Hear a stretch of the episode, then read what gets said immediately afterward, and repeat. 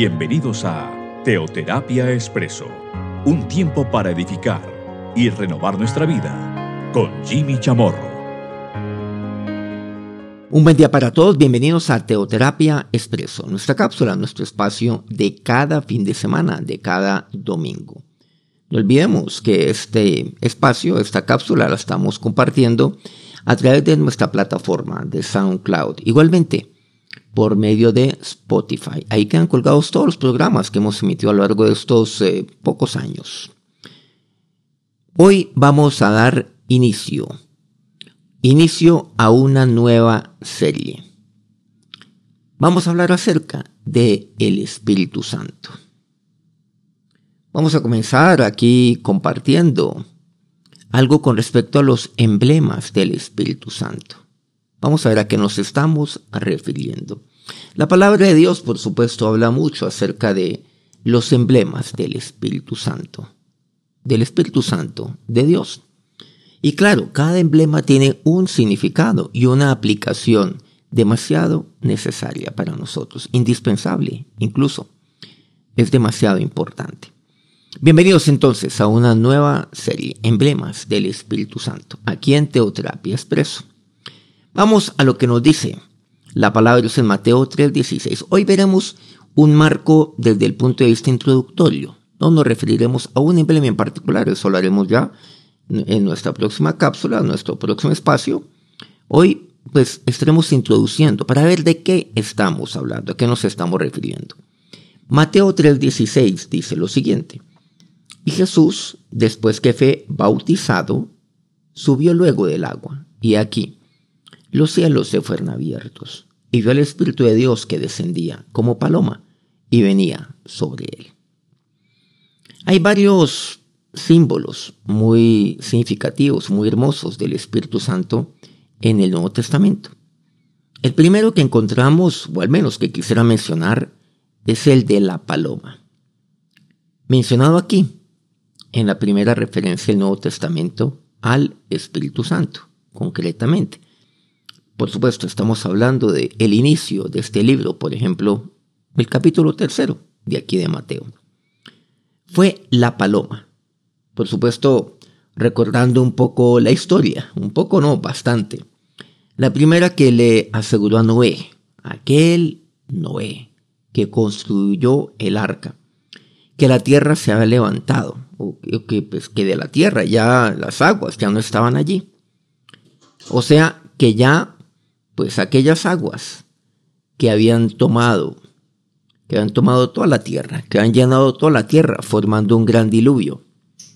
Así, pues, así vemos, por medio de Cristo, que el Señor, cuando se levantó de las aguas, de aquellas aguas bautismales, para recibir el Espíritu, pues aquí este pasaje me habla algo también muy simbólico, muy emblemático. Dice el espíritu semejante a una paloma. Cuando el arca se levantó muy por encima de las aguas y las aguas ya estaban debajo, en, el tiempo de Noé, pues así mismo Cristo se levantó y las aguas quedan allá abajo. En ambos casos vemos una figura importante, la paloma. En el Nuevo Testamento, aquí en Mateo concretamente, este pasaje que hemos leído, representando, simbolizando, dice que el Espíritu descendió en forma de paloma, como paloma decía, y venía sobre él. El agua misma es también un emblema del Espíritu. El agua, en la palabra de Dios, por cierto, en su digamos, en su eficacia limpiadora, purificadora, digámoslo así. Pero también tiene que ver con aquella virtud sustentadora de la Biblia. O mejor, claro, de, aquello que me habla la palabra de Dios en la Biblia. Pero es aquel que me sustenta la vida. Jesús dice aquí mismo en Mateo, o mejor en Juan 3.5, aquí mismo en el Nuevo Testamento. El que no naciere de agua y del Espíritu no puede entrar en el reino de Dios. Jesús nos habla acerca de esto. Es necesario nacer, por supuesto, de nuevo. Y aquí me habla nacer del agua y del espíritu. Aquí nos vemos algo muy importante. Recordemos, claro, lo que es el nacimiento espiritual.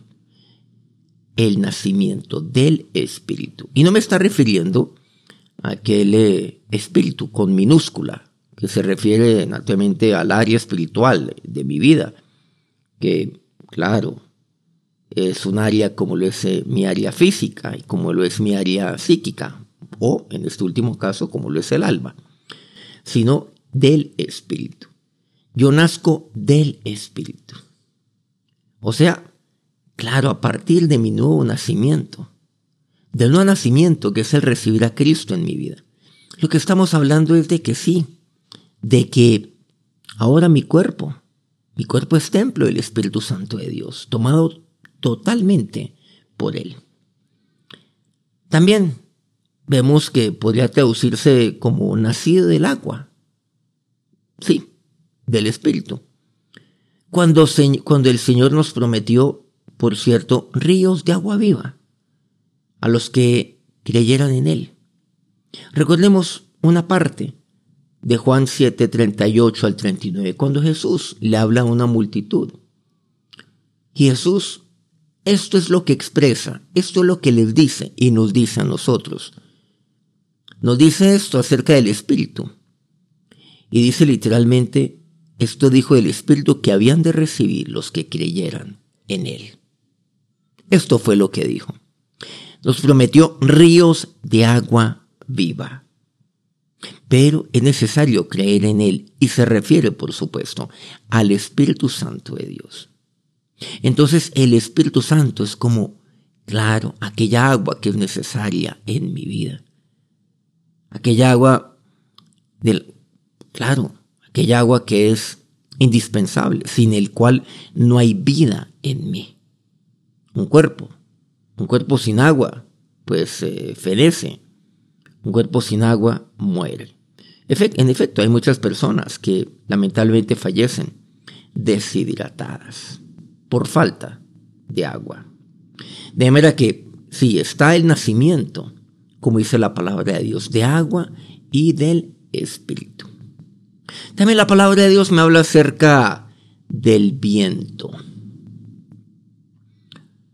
A veces una brisa suave, a veces un poderoso huracán. Y esto también simboliza al Espíritu Santo de Dios se han dado cuenta que el viento, claro, se manifiesta de diferentes formas. Hay diferentes maneras desde el punto de vista meteorológico, como lo encontramos en algunas partes de la Biblia. Es como aquel brisa suave, aquel silbo suave, apacible. A veces lo vemos también, la presencia de Dios se manifiesta a través de, de un poderoso viento pero ambos también simbolizan al Espíritu Santo de Dios. Juan 3 nuevamente nos ayuda mucho con esto. Hace poco mencionamos Juan 3.5. Ahora quiero pedirles que miremos, no de cerca, estamos hoy aquí introduciendo algunos puntos, generalidades, digámoslo así, de lo que son los emblemas del Espíritu. El versículo octavo, Juan 3.8. Recordemos, el viento sopla de donde quiere y oye su sonido, pero no sabes de dónde viene ni a dónde va. Así es todo aquel que es nacido del Espíritu. Entonces el Señor también, claro, me habla acerca de aquel, eh, de aquel viento. El Señor nos, nos ilustra de diferentes maneras. Hay una manera que es, pues, muy común en Jesús. ¿Y saben de cuál se trata? Pues es a través de el lenguaje figurado. Y por medio del lenguaje figurado, Jesús nos manifiesta sus eh, enseñanzas, nos enseña, nos habla, nos edifica y utiliza diferentes tipos de símbolos para representar, en este caso específico, el Espíritu Santo de Dios. Juan el Bautista. Juan, aquel Juan que bautizaría al Señor. Juan el Bautista, por supuesto, no nos estamos refiriendo a Juan, el discípulo de Jesús, sino Juan el Bautista. Aquel que Jesús le dijo, no, ven, bautízame. No, pero es que yo no puedo, pero es que yo no estoy digno. Tú vas bien deberías de bautizarme a mí. Yo, ¿cómo te voy a bautizar a ti? Bueno, Jesús le dice, sí, hazlo, esto es necesario que se cumpla. Aquel Juan, ¿se acuerdan el primer versículo que leímos ya literalmente en este programa? En Mateo 3:16. Recordemos que Jesús de que después de que fue bautizado, subió luego del agua. Los cielos fueron abiertos y vio al Espíritu de Dios que descendía como paloma y venía sobre él. Bueno, este mismo Juan. En Lucas 3, 16, recordemos lo que Juan le dice, le dice a la gente, le dice al pueblo. Yo, a la verdad os bautizo en agua, pero entre uno más poderoso que yo. Él os bautizará en Espíritu Santo y fuego. Juan habló de esa manera. Recordemos que Juan, Juan sería aquel que le abriría camino al Señor, que le allanaría camino a Él. Juan Juan inició su ministerio primero que el Señor. Bueno, Juan finalizó su ministerio en un plazo muy corto. Bueno, ¿por qué? Bueno, primero pues porque Dios así lo quiso. Pero en segundo lugar, pues Juan cumplió con su ministerio, el cual Dios se lo había encomendado. Esa fue su razón de ser. Que por cierto aquí no podemos dejar esto pasar por, por alto, algo que es que es eh, clave mencionarlo. Muchos dirán, pero, pero qué injusto fue con Juan, porque vivió tan poco tiempo. Y Herodes lo, lo mandó a matar. ¿Pero por qué? Tanto bien hubiera hecho Juan si hubiera continuado su ministerio. Uy, ¿qué tal? El Señor hubiera hecho tantas cosas con Juan el Bautista. Pero su ministerio era ese. Abrirle camino al Señor, allanarle camino a Él anunciarle a él. Es más, Juan tuvo discípulos primero que el Señor. Es absolutamente claro y hay que decirlo. Es más, el Señor se refiere a Juan como el más grande profeta que haya nacido de mujer, de vientre, de mujer. Él dio testimonio de Juan el Bautista. Quiero decir, nuestro Señor lo hizo. Este Juan ¿Por qué? Porque Juan logró en muy poco tiempo lo que la inmensa mayoría no logran en toda su vida. O sea, en, quiero decir, en mucho tiempo. Lo que no logran en décadas y décadas, en varias décadas.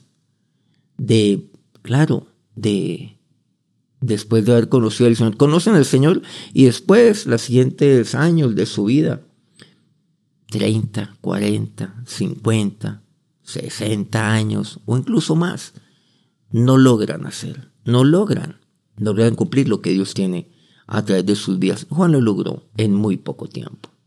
Este Juan, recordemos, utiliza un elemento muy importante. Él os bautizará. Cristo, Jesús, ese que viene, ese que es mucho, mucho más poderoso. Yo bautizo en agua pero Él bautizará en Espíritu Santo y fuego. Miren que aquí me refiere también a un elemento, otro elemento, al fuego. Aquel fuego. Aquel fuego que Hebreos 12, 29 se refiere como fuego consumidor. Recordemos que el Espíritu Santo es Dios. Él es Dios. Y por eso el autor de los Hebreos dice, nuestro Dios es fuego consumidor. Él lo consume todo. Ese es nuestro Dios. Ustedes saben de que el fuego todo lo consume. El fuego, hasta el hierro. El hierro lo consume. El hierro consume, por supuesto, bueno, o quiero decir, el fuego consume las impurezas del hierro. Esas impurezas, por cierto, se llaman escorias, como cuando el herrero golpea con su martillo el hierro para hacer una espada. Van saliendo chispas. Esas chispas, entre comillas, se llaman escorias. El fuego. El fuego todo lo consume. Él es fuego consumidor. Él los bautizará en Espíritu Santo y fuego. Y es necesario que mi vida sea consumida por Él. Pero Jimmy, ¿cómo así? Que sea consumida. Porque eso significa que mi vida va a ser quemada, va a ser destruida. Bueno, cuando entendemos que el Espíritu Santo de Dios, cuando Dios, y entiendas, el Espíritu Santo es fuego consumidor, recordemos que el fuego también todo lo prueba. Prueba. Mi fundamento es Cristo, dice Pablo. Pero sobre este fundamento yo puedo edificar. Yo puedo sobreedificar con algún material. Yo puedo edificar con algún material para la obra. Cuando usted ve, por ejemplo, una construcción, usted lo llama una obra, yo voy para la obra, la obra de construcción, dice el trabajador. Yo voy para la obra, yo trabajo en la obra. ¿Cuál obra? La obra de construcción que está en tal lugar. Es una obra. Entonces construye esa obra con madera, heno y hojarasca. O usted, o usted puede construir con oro, plata y piedras preciosas. Pero me dice muy claramente, el fuego la probará. El fuego va a probar cómo fue construir, claro, construida la obra. ¿Usted cómo lo hizo? El fuego la probará. Obvio, la madera, el heno de los jarasca se quemará, será consumido. Pero el oro, por ejemplo, para hablar de ese elemento, no, el, el oro se purificará.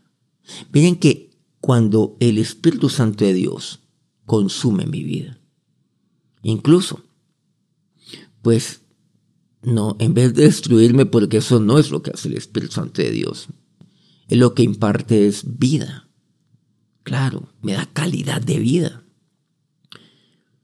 El Espíritu Santo de Dios, ¿saben lo que hace en mi vida? Va quitando aquellas impurezas, como aquellas escorias, que es necesario, aquellas cosas que sobran en mi vida. ¿Saben que la, escoria hace que el hierro sea débil? Entonces, aquellas escorias en mi vida que me hacen débil. Y Dios lo que hace es fortalecerme. El Espíritu Santo de Dios como fuego consumidor. Es necesario que Él consuma mi vida. Totalmente. Pero en segundo lugar, recordemos que no solamente purifica, porque ese es el término de purificar, por ejemplo, el hierro, para que sea claro, más fuerte, para que sea puro, naturalmente, eso se trata. Pero miren, me hace más fuerte también. Pero también encontramos algo. Y es que cuando, cuando me dejo tomar por el Espíritu Santo de Dios, para que Él me purifique, para que Él me consuma, digámoslo así, totalmente, consuma totalmente, pues el oro es mucho más hermoso. Hermosea el oro. El oro también, aquel metal, tiene muchas impurezas, muchas impurezas. Ahora, el oro también se somete al fuego. ¿Saben por qué se somete hoy al fuego? ¿Quién, lo, quién es el que, el que lo somete al fuego? El, el orfebre. Él va trabajando el oro para que sea moldeable. Y entonces le puede dar la forma que Él quiera. Lo moldea para que sea, bueno, para que sea unos aretes, un collar, una pulsera. Bueno, hay otros términos que yo desconozco, que hoy seguramente las mujeres conocen mucho más que yo. Pero lo va moldeando. Hace de usted una persona más moldeable. ¿Pero moldeable para quién? Para Dios. Lo hace fuerte, sí. Fuerte ante el mundo. Quiero decir, fuerte ante los desafíos. El Espíritu Santo de Dios, recordemos, representa el poder de Dios en su vida. Él es el que lo fortalece. En momentos difíciles, Él es el que lo hace. Pero también vemos que el fuego, pues le da mayor valor. Por ejemplo, al oro, a la plata, le da mayor valor. Entonces, Él es nuestro fuego consumidor. El Espíritu de Dios, volviendo a lo que hemos visto. Él es paloma mansa. Él es también agua viva. Él está igualmente el viento que sopla. Él es el fuego consumidor. Aquí hemos visto algunos emblemas, algunos símbolos, como aquella mansa paloma, aquella agua, aquella agua viva, no aquella agua estancada, porque Él es vida. Él es como aquel viento que sopla y Él es fuego consumidor. Pero además de ello, la palabra de Dios nos habla del Espíritu Santo de Dios. En Juan 14, 26, que Él es nuestro consolador. Y se refiere a Él. No, claro, yo a ustedes les enviaré otro consolador. Yo usted no los voy a dejar solos. Él es el consolador. ¿Qué quiere decir? Seguramente hoy muchos cristianos dicen, pero es que los discípulos de Jesús en su momento tenían a Cristo con él. Pero quiero decirles que usted y yo no estamos solos, porque Jesús así lo dice. Hoy usted y yo tenemos al Espíritu Santo de Dios. Y es más, mi cuerpo es templo del Espíritu Santo de Dios, entiéndase, morada de Dios aquí en esta tierra, por medio del Espíritu Santo. Eso es lo que Dios así me dice. Ese es mi consolador, que Él está conmigo. Está conmigo para fortalecerme. Está conmigo para que yo nunca tenga sed como aquella agua. Está conmigo descendiendo sobre mí como aquella mansa paloma. Está conmigo para consumirme, para hacer en mí eso tan importante que hace el fuego. Está conmigo para consolarme. Juan 14, 17 dice, el Espíritu de verdad. Ese es Él. En un mundo donde no conocemos cuál es la verdad, donde todo es de acuerdo, al empaque, es de acuerdo a la persona. Donde lo que eso trata, lo que tratan de hacer es de causar mayor confusión. De que todos, en todos está la verdad. Es el Espíritu de verdad. No, es que el Espíritu Santo de Dios, Él es el Espíritu de verdad. La verdad está en Él. Recordemos que Jesús dijo, yo soy el camino, la verdad y la vida. Claro, en Juan 14, 6. Yo soy la verdad. Es el Espíritu de verdad. La verdad está en Cristo. La verdad está en el Espíritu Santo de Dios. Cuando usted necesita dirección, pídale al Espíritu Santo de Dios. Que lo haga una persona sabia, como dice Santiago. Pídale a Dios. Si alguna es falta de sabiduría, pídasela a Dios y Dios la dará abundantemente sin reproche alguno. Dios se lo da por medio del Espíritu Santo de Dios. Recordemos, en el Antiguo Testamento me habla acerca, sí, del Espíritu de sabiduría. Cuando necesito tomar una decisión, ¿qué decisión tomar? ¿Cuál es la verdad? En, en Él está la verdad. Es el Espíritu de verdad. Pero igualmente, como dice Romanos 8.2, el Espíritu de vida, dice en Cristo Jesús. Y dice el Espíritu también con mayúscula. Jesús dijo, yo soy el camino, ¿sí? La verdad que aquí hemos mencionado, pero yo soy también la vida. Por eso el Espíritu Santo es aquel que toma lo del Hijo y me lo da a conocer, me lo hace saber.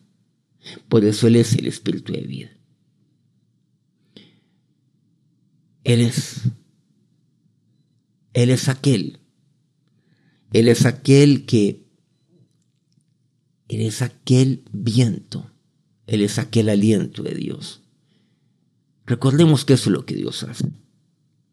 El aliento de Dios sobre su vida. Y ese aliento se da por medio del Espíritu Santo de Dios. Bueno, mucho podemos decir con respecto al Espíritu Santo, emblemas del Espíritu Santo de Dios. Vamos a hablar de estos y de otros, de otros símbolos, de otros emblemas y de todo lo que representa el Espíritu Santo de Dios. Esto apenas está empezando. Vamos a orar. Ahora, Señor Dios, yo te doy gracias en este día.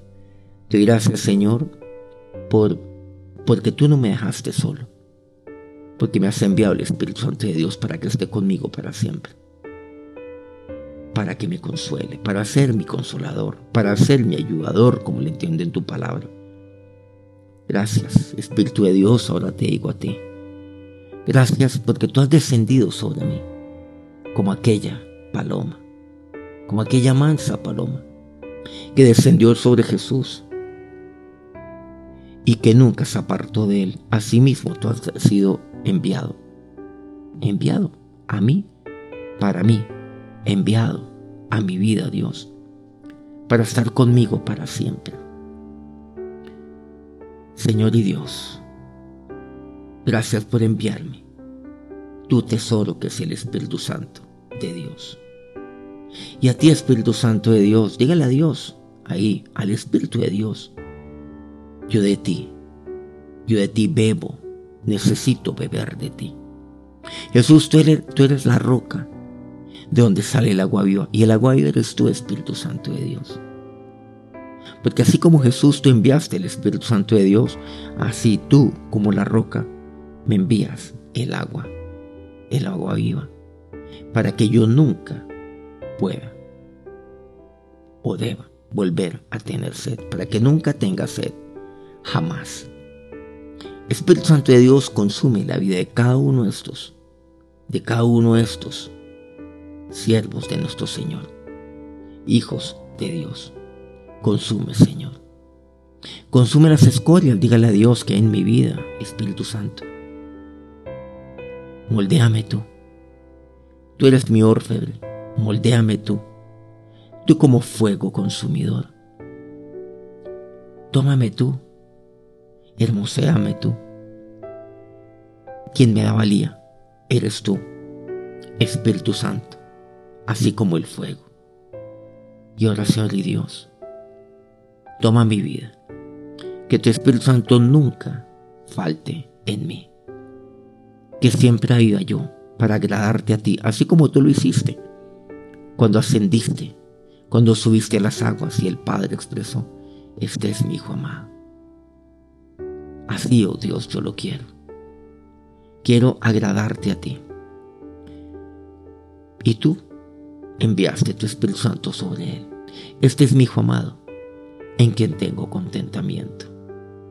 Y la única manera de yo contentarte, Dios, es por medio de la llenura del Espíritu Santo de Dios. Ahora que la bendición de Dios ha sobre sus vidas y que nunca falte el Espíritu de vida el Espíritu de verdad, el consolador en su vida. Amén.